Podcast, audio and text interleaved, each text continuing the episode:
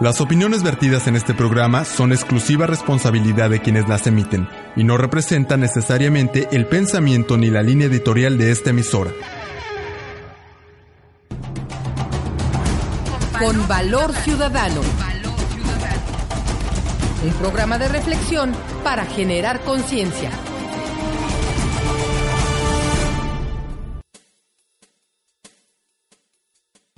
Muy buenas tardes, estimados amigos Radio Escuchas. Su servidor Eduardo Lara les da la más cordial bienvenida a este su programa Con Valor Ciudadano, un espacio de análisis para hacer conciencia.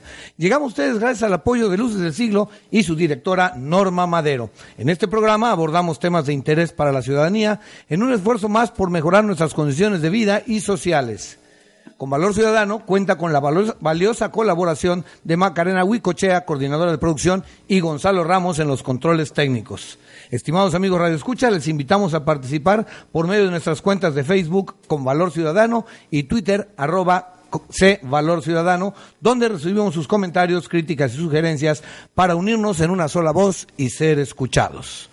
Bien, estimados amigos, el día de hoy abordaremos un tema laboral de mucha importancia y trascendencia en el ámbito nacional, el sindicalismo, tema que nos obliga a reflexionar sobre el origen del movimiento obrero de México, así como la manipulación que estos organismos hacen desde hace ya muchos años, eh, los caciques sindicales, cómplices del sistema que hoy oprime en forma voraz a los trabajadores, sindicatos que en lugar de cumplir con sus obligaciones son utilizados para enriquecer a unos cuantos aviesos políticos a costa del hambre y la necesidad de los trabajadores.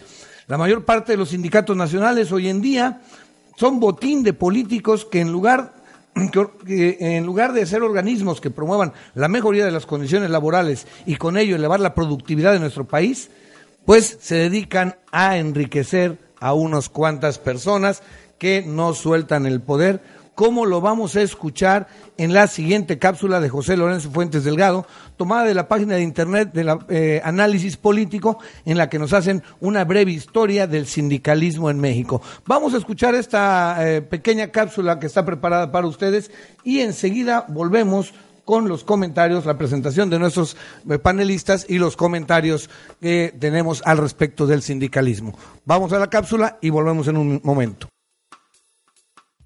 fue Vicente Lombardo Toledano quien se encargó de organizar a la clase trabajadora y convertirla en un movimiento importante.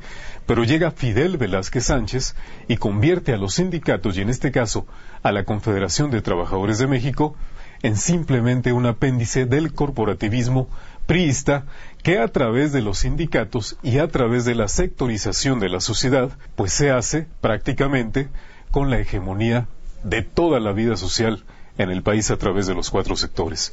Vamos pues con nuestro buen amigo José Lorenzo Fuentes Delgado, quien nos hará un recuento de qué es el sindicalismo en nuestro país, qué ha significado, cuál es su perspectiva a futuro en este momento. Esto no es más que una muestra de la vida de chantajes que ha vivido el país por más de medio siglo en la perversión del derecho de asociarse para defensa de los derechos y garantías de los trabajadores, donde ahora la fuerza de muchos es el poder de unos cuantos. Para muestra un botón, ¿Quién no recuerda a Fidel Velázquez, quien tras vivir por casi un siglo tuvo bajo su poder la fuerza obrera con millones de trabajadores y pudo lograr espacios para la CTM con cada presidente PRI en turno? Napoleón Gómez y su descendiente Napoleón Gómez Urrutia, dirigentes máximos y cuasi vitalicios de los mineros, quienes desde el exilio aún mueven los hilos del poder en el sector, pero poco a poco pierde fuerza al diezmar la Secretaría del Trabajo y Previsión Social, su peso en los últimos cinco años. Francisco Hernández, dirigente del Sindicato de Telefonistas, quien desde hace 31 años, tiempo que coincide con el plazo de jubilación para un empleado de la empresa Teléfonos de México, y quien fue elegido paradójicamente porque defendía la no reelección sindical. Además, Víctor Flores, reconocido sindicalista que lidera el sindicato de empleados de los ferrocarriles, lleva 13 años en el poder y tiene fama de justo por algunos autos de lujo, diversiones con mujeres y ropa muy cara no muy lejos, y que mantiene poder en curules, regidurías, diputaciones, el Senado y hasta la presidencia de la República, es la dirigente magisterial Elvester Gordillo, quien ha sabido jugar cada una de sus cartas y se ha convertido en el camaleón político al saberse mimetizar con el grupo en el poder para fortalecer a sus allegados y al sector que domina. Ya lo dijo Cicerón al increpar al traidor de la República, Sergio Catilina. ¿Hasta cuándo? ¿Hasta cuándo van a abusar de nuestra paciencia? Y ahora se dice, ¿hasta cuándo? ¿Hasta cuándo podrá soportar el ciudadano que unos cuantos definan su futuro? Bien, pues después de escuchar esta cápsula vamos a presentar a nuestro buen amigo, a darle la bienvenida a nuestro buen amigo, el sociólogo Pablo Arenas, quien es ya parte de este programa y nos acompaña todas las semanas en su programa Con Valor Ciudadano. Pablito, buenas tardes. Eduardo, ¿cómo está? Muy buenas tardes. Ciudadano, ¿cómo están? Como todos los, como todos los miércoles, ¿no es cierto? Justo a tiempo de dos a tres de la tarde con ustedes, haciendo comentarios, reflexiones, análisis respecto a los tópicos del día que está en cuestión. Bien, pues tenemos una invitada que nos avisó hace un momento que ha tenido, algunos compromisos y no ha podido llegar, que espera estar aquí en un momento más, la doctora Alfonsina Sánchez, quien es una gran luchadora y defensora de los derechos laborales. Nada más que esperemos que llegue, que pueda llegar a, nuestro programa y este compartir con nosotros y con ustedes, estimados amigos Radio Escuchas, esto, eh, sus experiencias y su valoración sobre el trabajo sindical. Mientras tanto, pues vamos a iniciar nosotros en eh, este tema tan importante porque al fin y al cabo las cartas están sobre la mesa, ¿verdad? En la cápsula nos hablan claramente de cómo eh, los aviesos eh, líderes sindicales o representantes sindicales, porque yo creo que un líder no es una persona que impone su voluntad, definitivamente, y así nos dicen las teorías este, administrativas, eh, sociológicas y, psicológicas, sino eh, son representantes sindicales. Se han apoderado de los órganos que deberían defender a la clase trabajadora y únicamente lo que hacen es controlar todo ese grupo humano para generar un beneficio propio a cambio de favores al sistema y someter al pueblo que trabaja bajo este esquema. Y como bien decía el amigo este el, reportero de, de, análisis político Lorenzo Fuentes Delgado pues hasta cuándo hasta cuándo los trabajadores vamos a permitir que un pequeño grupo de personas dirijan nuestro futuro. Pablito, ¿cómo ves la situación? Mira, más sin embargo, Eduardo, creo que también tenemos que remontarnos un poquito a la historia del sindicalismo en nuestro, en nuestro universo. Claro. Acuérdate que el sindicalismo que surge por allá por los años 1900, ¿no? Cuando, cuando empieza la revolución industrial, tú, tú, tú te acuerdas, ¿no? Sí, sí, sí. Desde ahí que empieza realmente la, la clase trabajadora, ¿no? A, a estar indefensa de justamente de las empresas, de las fábricas, y surge entonces la necesidad que alguien represente, represente a los trabajadores. Y ahí hubo una gran, una gran lucha, incluso te das, te, te das cuenta, fue un, muchos años de lucha, muchos años de controversia, muchos años realmente de, de, de, de um, rivalidad entre obrero y patrón. Y que realmente para que surgiera el sindicato, acuérdate tú, tuvieron que incluso haber mártires, mucha gente murió, muchos trabajadores murieron, ¿no? Con a nivel mundial, ¿no? A nivel mundial, sí. con tal de defender sus derechos trabajadores. Ahí surge, esta es la razón, la, el fundamento, la, la, razón de ser, por qué surgen los sindicatos, por qué surgen personas que necesitaban ¿no? representar a los trabajadores ante, eh, ante la fábrica, ante la empresa. Porque obviamente, cuando hablamos de una empresa, cuando hablamos de mil personas, dos mil personas, cien personas, es un grupo muy grande como para poder dialogar, concertar y llegar a acuerdos con la parte patronal. Desde ahí entonces que surge esta razón de ser, esta esencia de lo que es una organización sindical que defendiera, ¿no es cierto?, los derechos de los trabajadores. O sea, prácticamente el sindicalismo tuvo su época, el sindicalismo tiene una historia, una razón de ser, que realmente este, todos tenemos que estar de acuerdo, que alguien debe existir en una empresa que represente a los trabajadores y que luche por sus derechos y sus obligaciones. Desgraciadamente, como tú decías, esto se ha desvirtuado y se ha desvirtuado con mucha razón de 30 años para acá con este nuevo modelo que tenemos económico y se ha desvirtuado a tal gran y, y justamente se ha desvirtuado mucho más. A nivel Desde, mundial. A nivel, porque, porque aquí en México, desafortunadamente, afortunadamente desde siempre ha sido así. No, pero espérame, pero espérame. Cuando surge el sindicalismo en México, ojo, no estamos hablando de la CTM, surge ah, mucho, no, no, mucho antes los movimientos claro, sindicalismo. Estamos, estamos, estamos hablando de, de, de los, los, hermanos de Enrique Flores Magón, Exactamente. anarquista que buscaba la justicia social por medio del reconocimiento del trabajo. Exactamente. O sea, o sea, esa, es la, la, la, primera lucha eh, eh, ideol, ideológica y eh, también eh, física que emprende el, el, pueblo mexicano para que, sean reconocidos sus, eh, sus derechos laborales, para poder dejar de ser explotados. Claro. Situación que con el paso del tiempo lo toma Vicente Lombardo Toledano y después de mucho de, algún tiempo se hace de, de- la central obrera que inicia Vicente Lombardo Toledano, la- se apropia este el, el, el pluscuamperfecto corrupto y símbolo de, de- de- de- del, del- de- de- del abuso de poder Fidel Velázquez Sánchez. Claro, o sea, si te das Y cuenta... es a partir de ahí, perdón, y es a partir de ahí donde el sindicalismo en México pierde por completo su correcto, razón de ser. Es correcto. O sea, tú te das cuenta que desde, desde que se institucionalizó ¿no? el Partido Revolucionario Institucional, que Sí. antes era... Antes era En PN, 1929. 29. Del 29, una vez que se institucionalizó la revolución, ya prácticamente se empezó a desvirtuar las organizaciones, no únicamente sindicales, de todo tipo. Entonces también esto trae aparejado que no únicamente estamos hablando de organizaciones sindicales, también estamos hablando de las organizaciones políticas, que son donde nacen, donde surgen estas centrales obreras, como en México, en ese año con Fidel Velázquez a la cabeza, y a partir de ahí el sindicalismo en México ha estado prácticamente dominado, ¿no? dominado y vapuleado con los dirigentes sindicales, y no únicamente en, las- en la, en el Congreso del Trabajo, también tenemos que ver en todos los sindicatos que tenemos en Luz, Luz y Fuerza, no tenemos en, en la Comisión Federal, en Comisión Federal, también tenemos en el, IMSS, en el ISTE, en los ferrocarriles, ¿no? En los Sí. mineros, que también tenemos Sí, sí. el sindicalismo. A partir de ahí se empieza a institucionalizar lo que es el sindicalismo. Podemos y empieza a desvirtuarse la razón de ser del sindicato. Y lo podemos ver acá. Cancún es un ejemplo claro de esa, de esta, eh, de este mal manejo sindical, de esta tendencia del abuso hacia los trabajadores, porque Cancún se inicia y mira casualmente que la CTM no tenía ninguna representación en Cancún. Cuando inicia Cancún, eh, los únicos grupos eh, laborales empiezan a organizar y llega la CROC. La CROC no tenía gran, este, gran Fuerza. gran fuerza en, eh, en- en la República. Sin embargo, aquí en Quintana Roo toma gran fuerza. La CTM llega después y podemos ver acá, por ejemplo, fácilmente el edificio que tiene la CROC, dónde está ubicado y dónde está ubicado el de la CTM.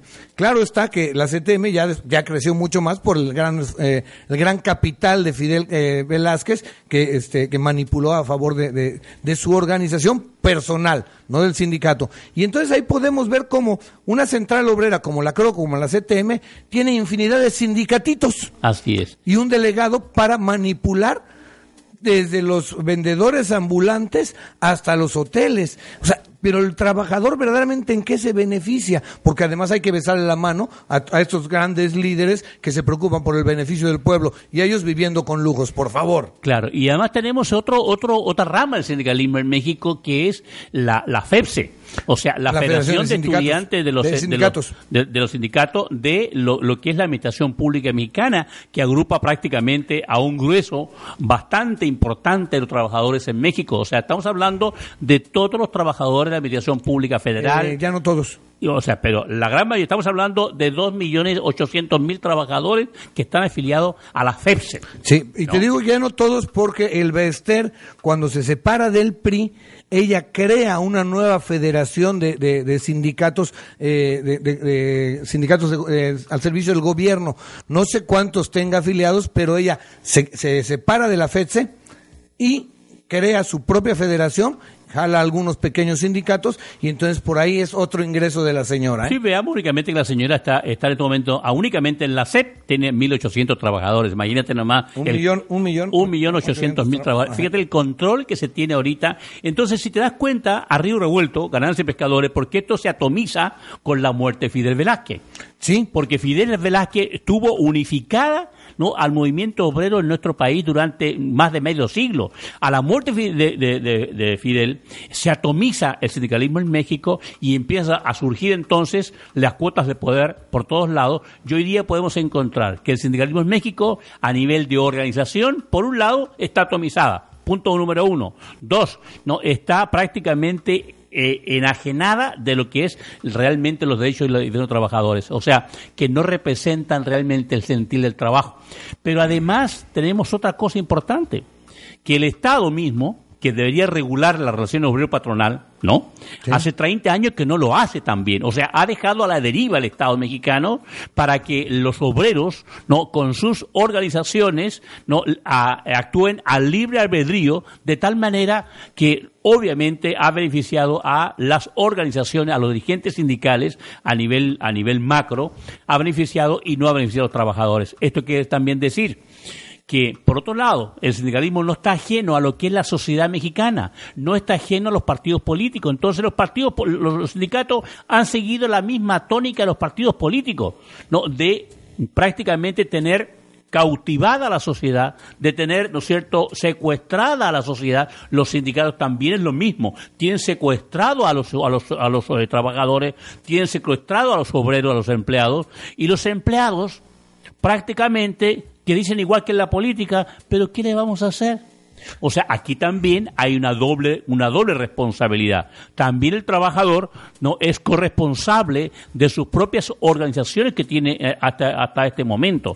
Por lo tanto, aquí podemos ver que los ciudadanos trabajadores que nos están escuchando, también tenemos que empezar a, a movernos, ¿no? A, a, a, romper estas cadenas, a empezar realmente a tener este valor ciudadano de reclamar cuáles son mis derechos y mis, y mis obligaciones, ¿no? Y empezar poco a poco a hacerme la información a unirme, a juntarme, a organizarme y a luchar contra, contra estos dirigentes que no representan a nadie, más sin embargo tienen un poder económico, político, cultural y social ¿no? que subjuga a la clase, a la clase trabajadora.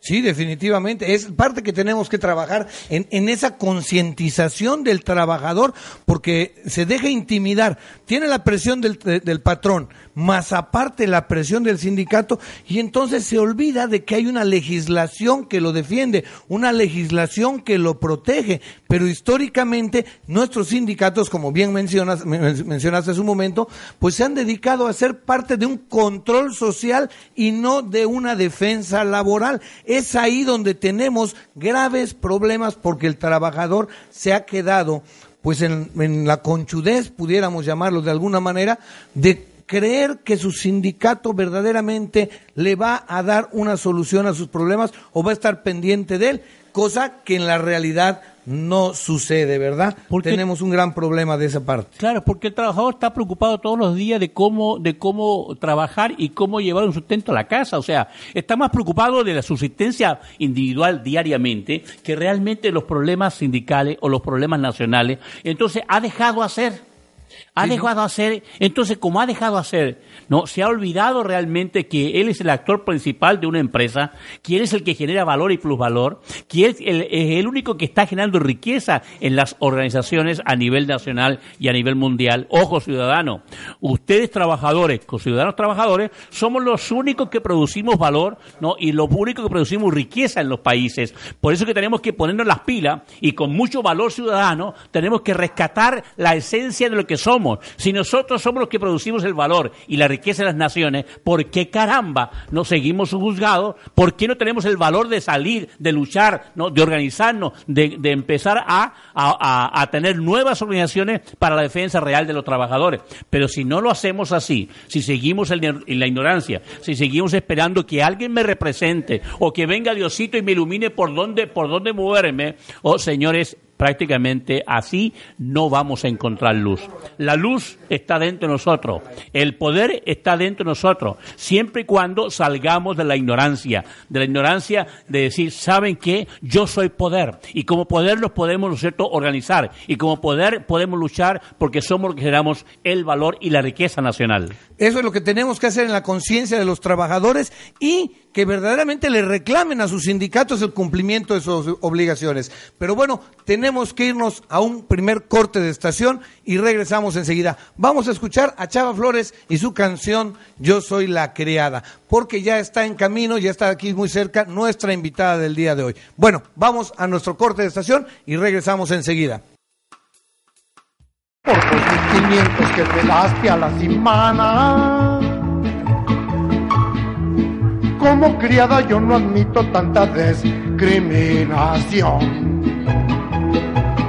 Yo fui titulada en las colonias y más fama. Siempre que me corren me dan recomendación.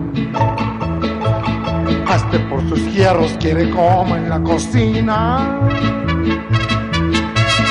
Cuando tengo por costumbre comer en el comedor.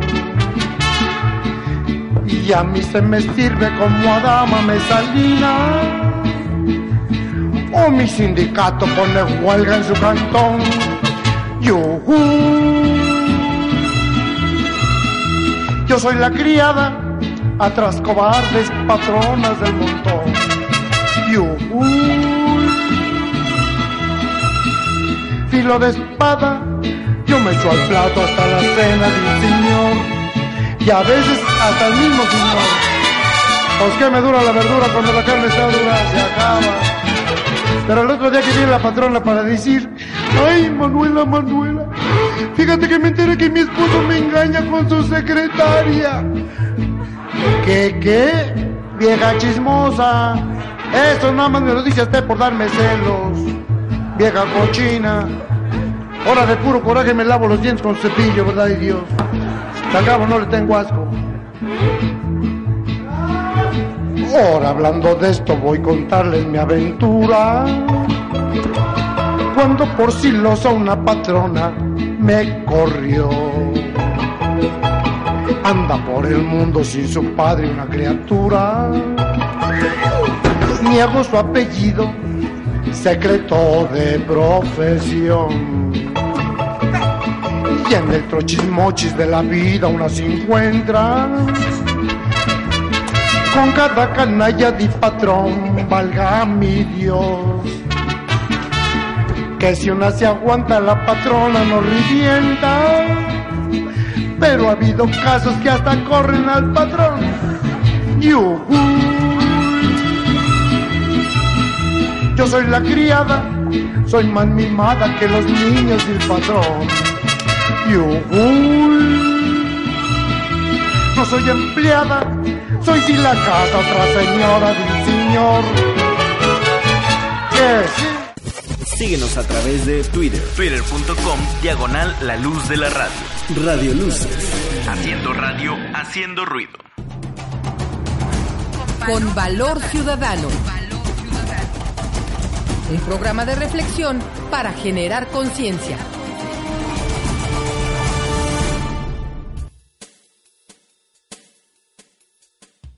Bien, continuamos en, de- en- este valor ciudadano y estamos hablando sobre el papel y el rol de los sindicatos en nuestro país. En el segmento anterior estábamos hablando de cómo se ha desvirtuado, de cómo se ha, eh, se ha eh, se- simulado este trabajo sindical. Y hay otra cosa importante que tenemos que también eh, tocar de lo que se está hablando hoy día en el Congreso de la, Uni- de la Unión con la famosa reforma laboral. Ustedes saben que ahí, aquí estamos encontrando realmente cómo funcionan las organizaciones políticas y sindicales, donde una reforma laboral que ha pasado de la Cámara de Diputados a la Cámara de Senadores y nuevamente a la Cámara de Diputados, hoy día está prácticamente, se olvidan de lo que es la reforma laboral y están discutiendo prácticamente si hacemos realmente la organización sindical democrática o no democrática. Ahí está el gran kit. Y aquí encontramos entonces que el sindicalismo en México lo que está buscando no es la democracia, sino que lo que está buscando es permanecer en el poder, permanecer bajo el autoritarismo total. Entonces, aquí encontramos la gran, la gran simulación, la gran simulación que estamos encontrando en nuestras organizaciones sindicales, donde prácticamente no existe la vida democrática. ¿Y cómo va a existir si en el país no tenemos democracia? Acuérdense que en este programa ciudadano hemos dicho varias veces que democracia no significa, la palabra democracia significa, ¿no es cierto?, no, el, poder del pueblo, con el pueblo, para el pueblo y del pueblo, democracia, poder del pueblo, y esto es lo que prácticamente el día de hoy en nuestro país no existe. Mas, sin embargo, encontramos que todos los dirigentes políticos, sindicales y organizacionales hablan de la democracia, como que si realmente nos quisieran no lavar el cerebro para hacernos creer que ya estamos en, en la, en la democracia o estamos transitando a la democracia, cosa que realmente esa es una falacia porque no corresponde a ninguna acción ni a ningún hecho que está ocurriendo hoy día en nuestro país. Y basta ver nada más lo que está pasando hoy día en el Congreso, donde la gran discusión es, ¿abrimos prácticamente, dejamos abierto en la reforma laboral la democracia sindical o seguimos en el autoritarismo? Esta es la gran discusión que tenemos hoy día a nivel nacional, donde los sindicatos se niegan a aceptar un artículo donde realmente los obligue a democratizar la vida sindical para que cada trabajador tenga la libertad y la, la, opción de elegir a su representante, de pedir recién de cuenta, lo mismo que ocurre en los partidos políticos, mi querido Eduardo para eso vamos a escuchar entonces una cápsula en la que el diputado Valentín González Bautista del PRD el pasado 25 de septiembre hace algunos eh, comentarios sobre esta particularidad que acabas de comentar de la reforma laboral. Vamos a escuchar esta cápsula para eh, eh, dejar quedarnos en contexto. Vamos. Todos sabemos que hay sindicatos buenos, regulares, malos, excelentes y pésimos, al igual que dirigentes. Y el contrato colectivo de trabajo, que es una herramienta de lucha, de defensa, para mejorar las condiciones, incluso superando las que mínimamente contempla la ley, porque es una acción de unidad de los trabajadores para actuar como gremio, como fuerza, y que hay conquistas que han ganado los trabajadores utilizando esta, esta herramienta, al igual que la huelga. Pero lamentablemente hay distorsiones, para no decir perversiones, porque hay quienes utilizando esta figura lo utilizan para su beneficio personal porque es un elemento de corrupción, es un elemento de extorsión hacia los patrones, principalmente en las empresas pequeñas, que llega un sindicato que solamente existe en el papel, sin que le informen a los trabajadores, emplazan a huelga a esa planta productiva, les imponen condiciones, nunca el trabajador se informa de que existe un contrato colectivo registrado y que existe un sindicato. Cuando requiere el trabajador una defensa, desde luego no hay nadie quien lo defienda, pero en documentos sí existe un sindicato y un, y un contrato colectivo. Y también lastima al patrón porque si no acepta esas condiciones, de manera ilegal, le pueden poner una bandera, o por lo menos la intimidación, y tiene que aceptar el chantaje. Por eso considero que para transparentar, para limpiar y para prestigiar la organización que es el instrumento de lucha de los trabajadores para mejorar sus condiciones, para buscar el mejoramiento constante de sus agremiados en todos los órdenes, debemos recuperar la esencia de ese principio organizativo y de sus herramientas de lucha. Efectivamente, hay paz laboral, entre comillas, y no se estallan huelgas o son mínimas porque el instinto de clase de los trabajadores le dicen que no puede exponer su precario empleo, no porque no quieran mejorar sus condiciones de vida, utilizando esta arma poderosa que es, el, es, la huelga. Pero no hay condiciones, porque la política económica, las condiciones que se viven actualmente en el país, no le permiten al trabajador hacer efectivo este derecho. Pero no es porque ellos consientan, toleren, aguanten y deseen que el estado de las condiciones actuales de trabajo sean las mejores. Por esa razón, creo que esta es una oportunidad para incluir en estas reformas estos aspectos tan importantes en el sentido de el registro público de los contratos colectivos, de las organizaciones sindicales y desde luego transparentar estas nuevas estas nuevas relaciones de contratación colectiva que sean autentificarlas. Y es casualmente lo que comentabas, Pablito, lo que nos acaba de, compartir el diputado Valentín González Bautista, por lo cual los sindicatos han este, puesto el, Jesús en la boca para decir que no se puede aceptar esa reforma, ¿verdad? Y de ese producto de que esté congelada hasta el momento, aunque insistan en que habemos reforma, sí, pero habemos quién sabe qué reforma. Lo único que sí sabemos eh, por seguridad es que eh, las condiciones laborales van a ser muy, muy lastimadas para los trabajadores.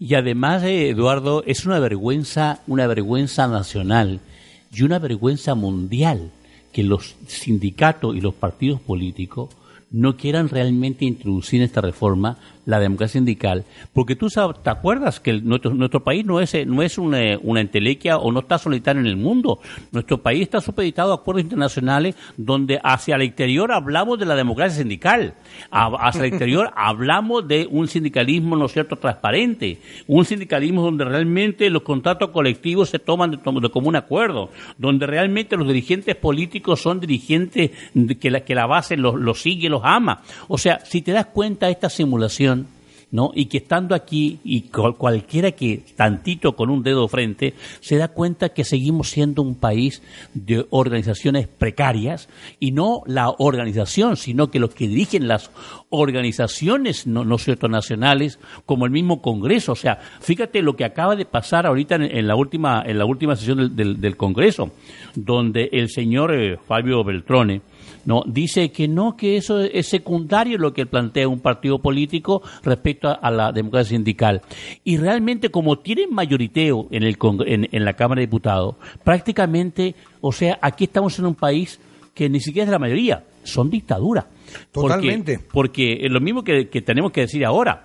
Oye, independientemente de lo que haya pasado en las elecciones, las elecciones electorales, no, tenemos un un, un, señor que va a ser presidente y ese señor tiene que ser presidente de todos los mexicanos. ¿Estás de acuerdo? Se supone. Y el partido que lo representa ese señor tiene que representar a todos los mexicanos. Se supone. Más sin embargo, encontramos en los hechos que esta es una dictadura de las mayorías, donde las mayorías aplastan, pero además, mayoría, eh, eh, ojo, ojo, mayoría, espera, espera, espera, ah. mayoría en el Congreso.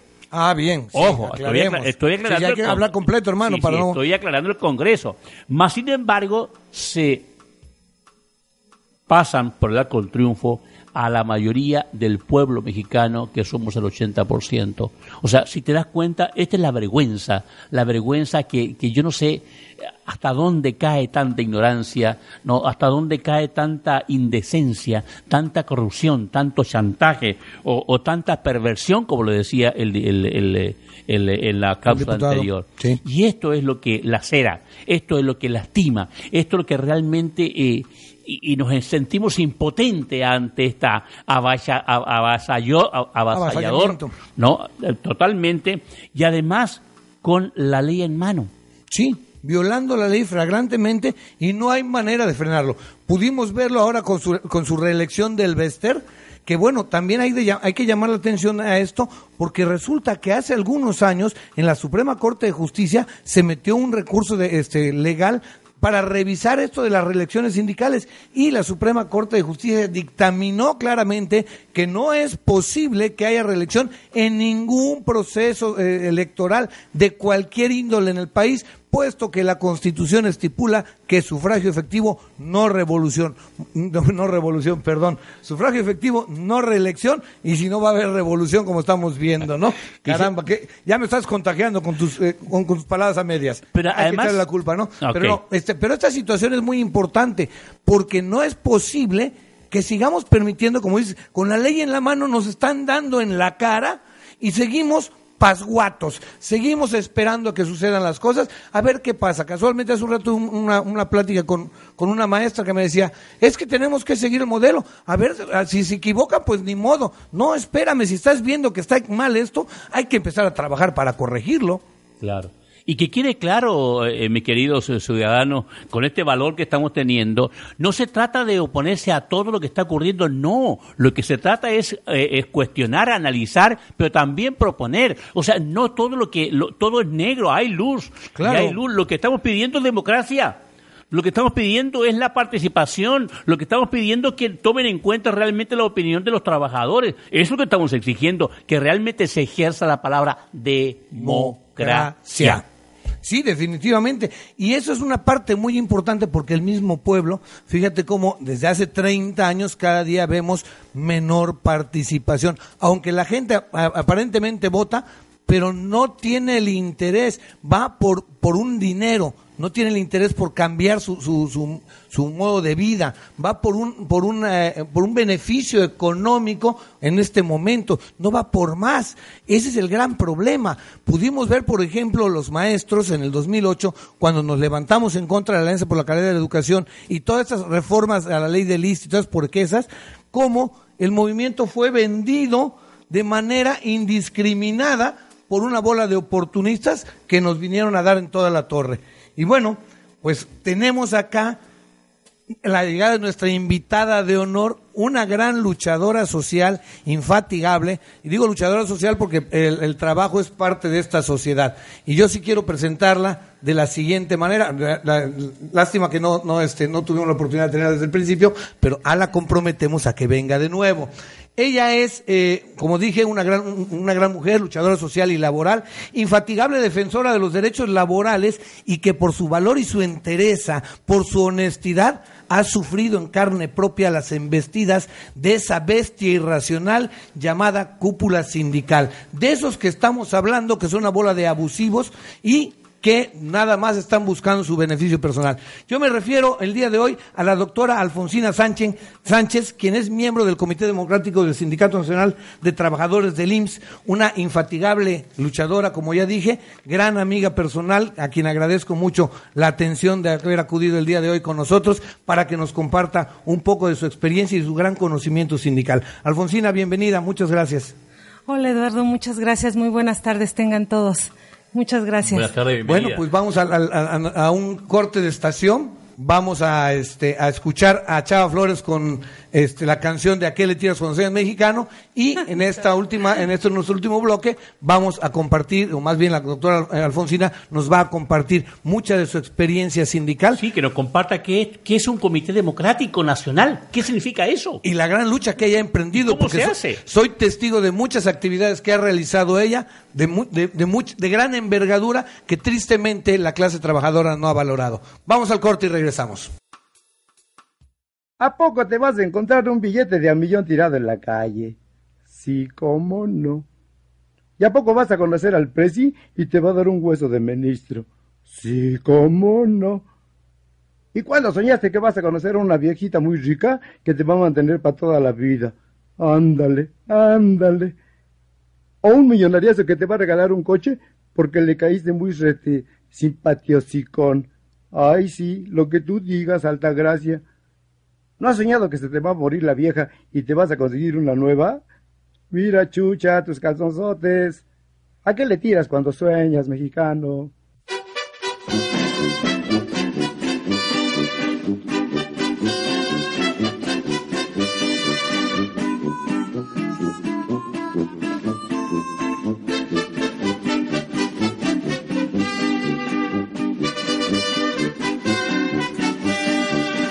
¿A qué le tiras cuando sueñas, mexicano? Hacerte rico en loterías con un millón. Mejor trabaja, ya levántate temprano. Con sueños diopios solo pierdes el camión. ¿A qué le tiras cuando sueñas, mexicano? Con sueños verdes no conviene ni soñar. Sueñas un nada y ya no debes nada. Tu casa está pagada, ya no hay que trabajar. Ya está ganada la copa en la Olimpiada. Soñar no cuesta nada, qué ganas de soñar. Ah, pero eso sí, mañana sí que lo hago. Pero eso sí, mañana voy a ir. Pero eso sí, mañana sí te pago. ¿A qué le tiras cuando sueñas sin cumplir?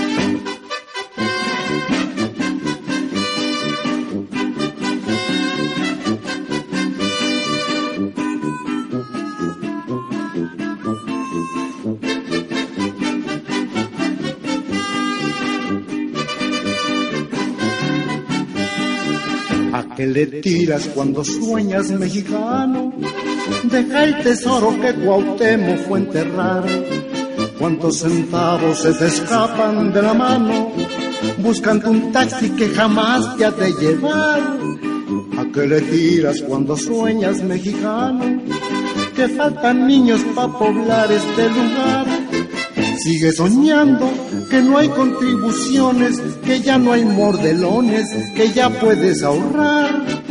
Sigue soñando que el PRI no anda en zancos, que prestan en los bancos, que dejas de fumar.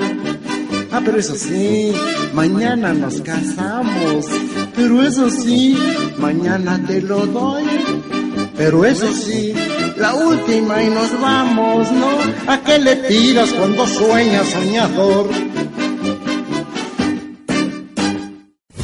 Síguenos a través de Twitter, twitter.com, diagonal la luz de la radio. Radio Luces. Haciendo radio, haciendo ruido. Con Valor Ciudadano. Un programa de reflexión para generar conciencia.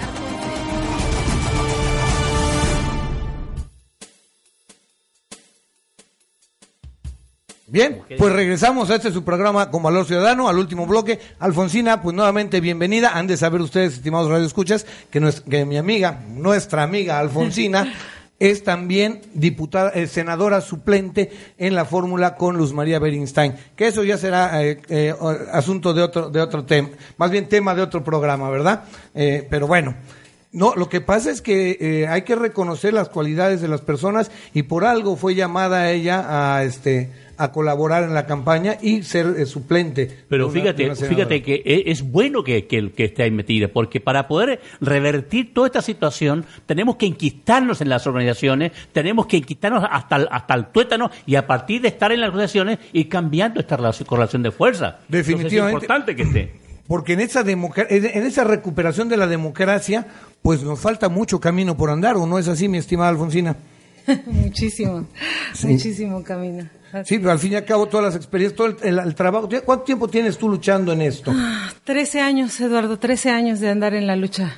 en la lucha sindical y sin este eh, bueno eh, incansablemente dándole eh, con muchas ganas muchas actividades y muy poca respuesta por parte de la gente no Sí, fíjate que es una de las cuestiones, yo creo que más lamentables, pero también considero que normales dentro del comportamiento humano.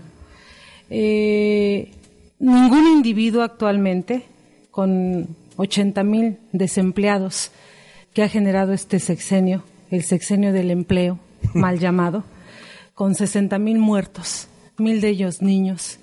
Eh, a lo que más teme el trabajador actualmente es perder el empleo.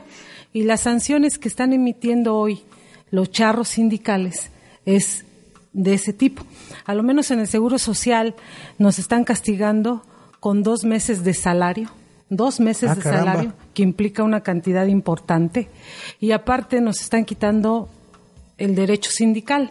Ahorita tenemos sanciones de 2.395 días, 5.935 días y la mía que fue em- emitida indefinidamente. Es ¿Y cuál es la razón, eh, Alfonsina? la razón de los castigos es por atreverse a cuestionar a la dirigencia sindical las pérdidas de las conquistas que hemos logrado. O sea, por querer ser democrático. Así es, por O sea, la democracia se castiga. La democracia actualmente se castiga, se reprime sí, sí. Y, y se persigue. Ya. ¿Y cómo ves tú el, el futuro inmediato dentro del Seguro Social, con, incluso con esta reforma laboral que está pendiente en el Congreso? ¿Cómo ves el escenario? ¿Cómo ves las condiciones? ¿Qué tanto podemos avanzar y qué tanto no podemos avanzar? Mira, este, cuando empecé a leer la iniciativa preferencial que emitió Felipe Calderón Hinojosa, eh, realmente llevaba un gancho, un gancho muy particular, algo en donde se, ita- se iba a tener que trabar y donde iba a ser cuestionado sin que se revisaran los demás apartados.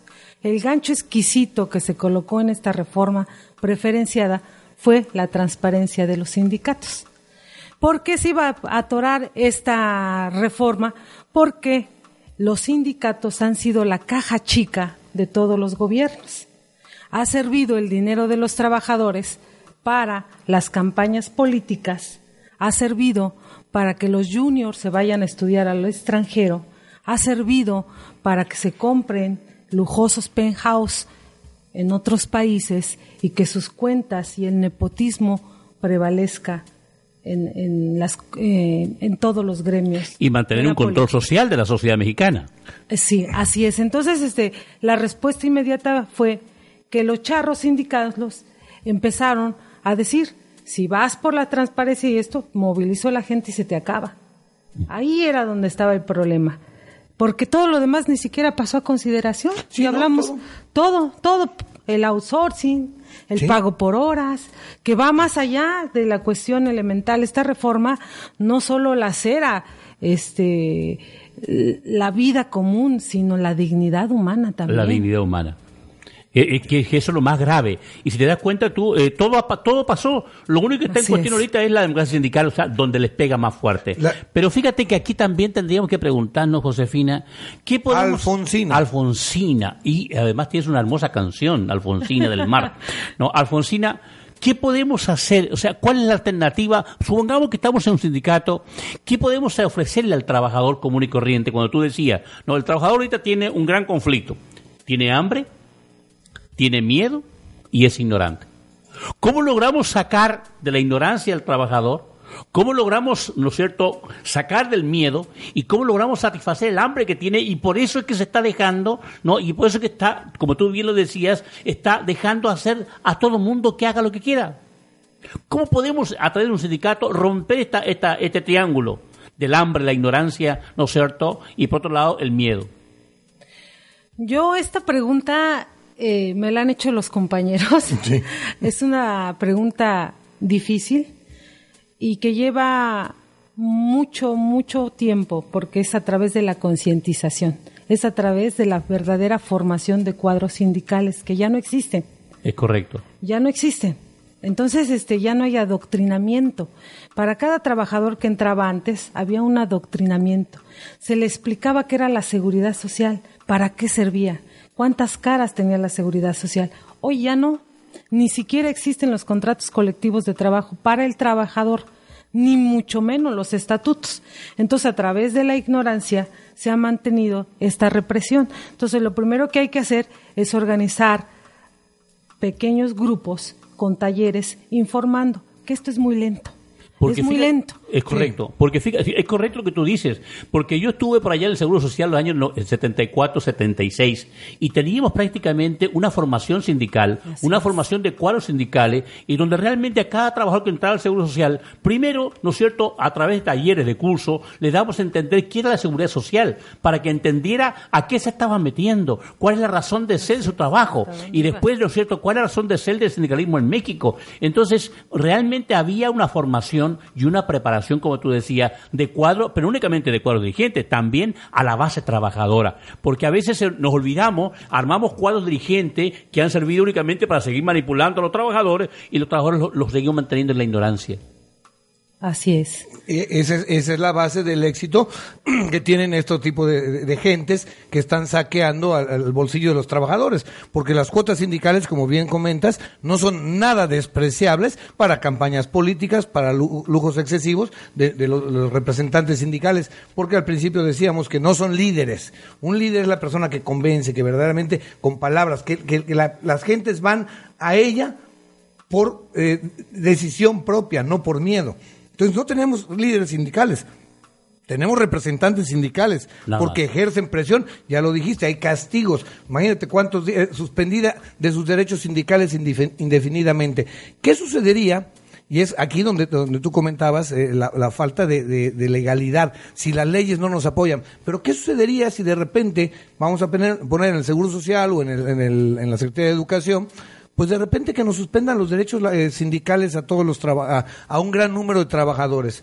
Bueno, que de hecho llevamos 30 años viviendo esa realidad, mi querido Eduardo. No, pero, no lo suspenden porque obviamente al, que, al, suspendernos... Eh, eh, en el papel no se ha suspendido, querido Eduardo, pero fíjate, aquí encontramos otra razón de ser y, importante, Alfonsina, y tú, y tú lo sabrás muy bien. Aquí, ¿qué encontramos? Hoy día el Estado está por un lado, las organizaciones por otro lado y la sociedad civil por otro lado, donde prácticamente el, el, el, patrón hace lo que le viene en gana con el trabajador, porque no hay ninguna instancia, ni siquiera las famosas juntas de conciliación, no están a favor del trabajador, porque el Estado está permitiendo no que el, el, el patrón realmente tenga, se pase por con triunfo todo lo que es no la, la, la Constitución, los acuerdos, la Ley Federal del Trabajo, todo.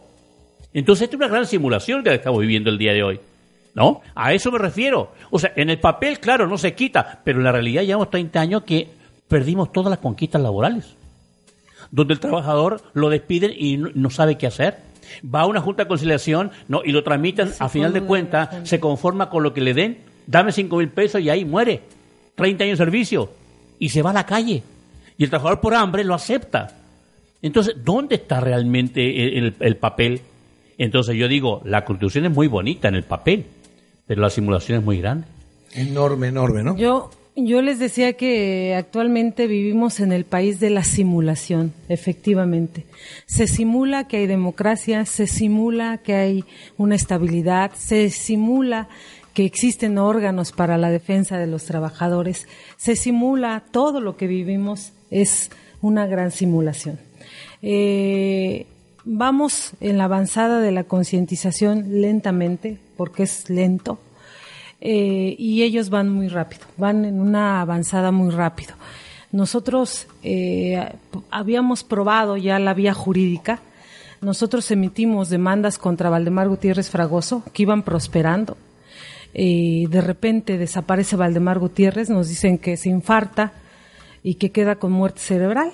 Pero hasta ahorita que hemos solicitado ante la Cámara de Diputados, porque era diputado plurinominal por el PAN, la carta de, incapacidad, la carta de dictamen médico, pues resulta que, que hay oídos sordos. No sabemos en realidad si ahí el está, fulano... Ahí, está la simulación, ahí está el poder. Si el, mulano, si el fulano está vivo o muerto o ya está fuera del país muy contento, ¿verdad? Con, porque desfalcó la, todo, todo el dinero de las arcas de resistencia, Ah, este, se lo llevó, que hablamos de 700 millones de pesos, más este otro apartadito que, que tenemos por ahí, todas íbamos prosperando bien. Entonces, eh, se simula a través de todos los delegados seccionales eh, la elección de un nuevo candidato, que es Manuel Vallejo, también panista, y que ya lo impugnamos porque el proceso fue totalmente ilegal. Y resulta que hoy Felipe Calderón Hinojosa nos da la tremenda noticia en, agravio de todos los trabajadores y motivo de gran tristeza a nivel nacional porque le dio la toma de nota. Cuando solicitamos a la Junta que no se la expidiera, pues hoy el presidente le expide la nota a Manuel Vallejo Barragán. Bueno, no es, no es nada nuevo, ¿eh? Porque este presidente se ha estado seis años justamente... Ha violado ¿no sé, todo tipo ha de violado leyes. todo tipo de ley a través de Lozano. Acuérdate que Lozano es el secretario del Trabajo, que ahora es flamante senador de la República Mexicana. O sea, si te das cuenta, en seis años este señor se ha preocupado ¿no? de desbartar totalmente, ¿no es cierto?, lo que es la ley. Y por eso que justamente el señor se toma la atribución de tomarle nota, ¿no es cierto?, a un dirigente que ni siquiera sabe, porque obedece a intereses políticos, económicos, sociales y culturales. Entonces, nosotros perdemos, a veces perdemos la brújula. Tal parece que estuviéramos en el país la maravilla. No, estamos en un estado capitalista trazado dependiente y tenemos un modelo neoliberal que lo que hace es castigar a la trabajadora y manipularla y subjuzgarla hasta perder, como tú decías, la dignidad. Esa es nuestra realidad. Bajo esta realidad, entonces, ¿qué podemos hacer nosotros para el futuro? Ese es nuestro gran reto, esa es nuestra gran convocatoria. ¿Y qué, y qué le pedimos al ciudadano común y corriente? Yo le pediría al ciudadano común y corriente pues, que empiece a romper las cadenas de la ignorancia, del hambre, no, del miedo, pero también, ¿no es cierto?, que, que se empiece a, juntar, que se empiece a organizar, que también nosotros que estamos en otro nivel, que armemos talleres, armemos asambleas, armemos foros para poder difundir todo esto. Y ahorita, ahorita que hablas de foros, eh, invito a toda la ciudadanía a, darse una, una vueltecita a la acampada por la, eh, por la democracia que está en la, a la entrada del, Palacio Nacional, el Palacio Nacional, del Palacio de Municipal, donde está un grupo de compañeros estudiantes del 132 y de diferentes colectivos sociales promoviendo casualmente esta concientización en el pueblo y convocando al paro nacional del próximo 20 de noviembre, porque es importante que nos unamos, que nos enteremos. Ahí hay información, estimados amigos Radio Escuchas, eh, amigos de la población en general. Vayamos a acompañar a estos, eh, a estos amigos que están haciendo su esfuerzo por darnos a, a conocer cuántas y cuántas barbaridades hay. Alfonsina. Fíjate, Eduardo, que cuando se venía lo de la reforma laboral, yo me atreví en un foro este, en el Distrito Federal a decir que lo único que nos podía salvar en este momento es un paro nacional. Pero tenemos que estar en el mismo canal de frecuencia, todos los ciudadanos, para entender por qué llevamos varios ensayos fracasados. Sí. Porque no todo el mundo le atora. Y carajo, la, la respuesta a mí sí me gustaría lanzar el mensaje. ¿Cuánto puedes perder hoy por un día de, de trabajo. ¿A cuánto vas a perder por todos los retrocesos que va a marcar si se da esto históricamente? Porque solo falta que nos pongan el grillete. Pero, como, pero como tú decías, eh, Francina, hay miedo, Sí. Sí, pero, hay pero- hambre. pero hay que hacer la hay conciencia.